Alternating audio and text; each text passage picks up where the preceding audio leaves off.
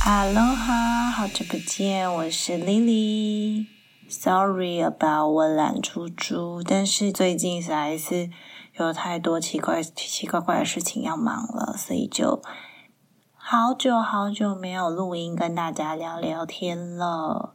那为什么我会突然有这个动力想要跟大家聊天呢？原因就是我看了那个大家之前一直推荐我看的韩剧《三十九》。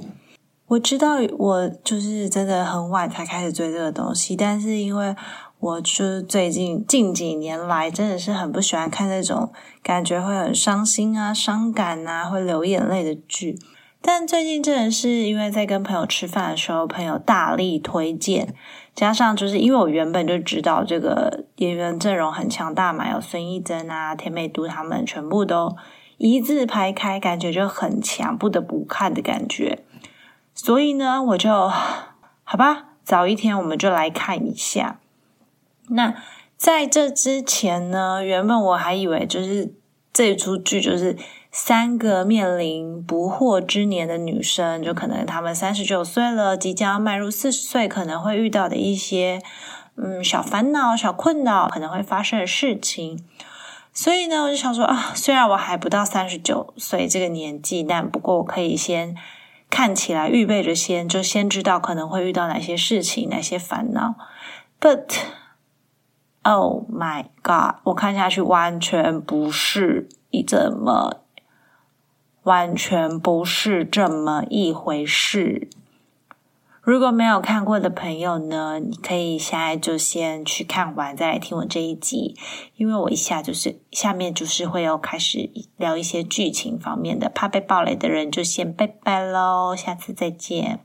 噔噔噔，好，接下来要聊我就是看的感想。我看了三十九这部剧以后，就想说，就越看越觉得不对劲。这我先整体的来说哈，这就这部剧呢，整个就是走一个。都会时尚狗血乡土风，这举凡任何各种，就任何各种绝症、车祸、小三、外遇、呼巴掌、下跪、孤儿，然后那个孤儿要找妈妈等等，举凡各种你想得到的古早狗血韩剧或台湾乡土剧，有你你著名的桥段，这里都有。除了那个捏爆橘子恰恰之外。就让我想说，嗯，这编剧是在跟朋友打赌，说他可以把这些狗血桥段写得高贵又时尚，因为他有孙艺仙等人撑场，他可以写的又狗血又让大家很爱看，又觉得很喜欢吗？就是让大家可能可以边骂边看，然后还是可以捧着洋芋片啪咔啪啪咔吱咔吱。为什么吃洋芋片的啪嗒啪嗒？不管，就咔吱咔吱把剧看完吗？OK，fine，编剧打赌赢了。就我不但就是乖乖的看完了，而且还乖乖的在这边跟大家分享我的心得。那整部剧呢，我觉得我们可以先来聊聊演员好了。我觉得编剧真的是有一点点坏坏，他就拉着这些很厉害的华丽演员一起滑铁卢，就是。整部戏下来，我觉得唯一触到我的，好像只有金手欧巴，就是金正熙这个角色。就嗯，你们记得吗？就田美都的男朋友外遇的那一个，就呃，就是好像只有这个角色，他的悲伤有感染到我。其他像是孙艺珍，他从头到尾这样皱着眉头，然后有有一点点偏用力的演戏啊，或者是田美都一直在坐在那边。冷酷忧郁的表情，我好像都没有很触动。但是金手把他的，准确的说，是他得知郑灿荣得癌症，他们两个一起坐在他工作室的沙发上面的那一场戏。